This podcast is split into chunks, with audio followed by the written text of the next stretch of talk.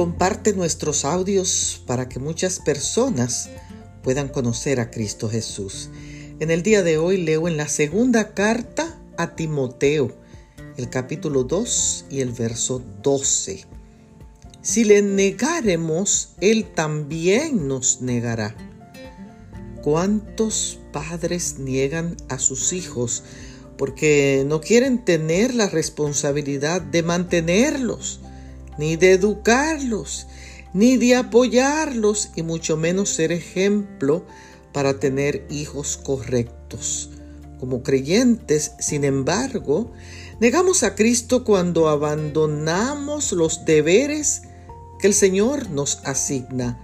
Le negamos cuando desamparamos a los más vulnerables y a los más necesitados, cuando no prestamos ayuda y consuelo a los enfermos y a los que están expuestos a calumnias y engaño.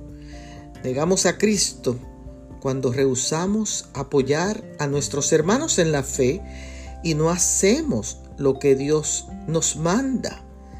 Negamos a Cristo por la manera de vivir de algunos de nosotros. Negamos lo que Cristo ha hecho por nosotros. Hay personas fieles prefieren tener una muerte ignominiosa y no negar a su Salvador.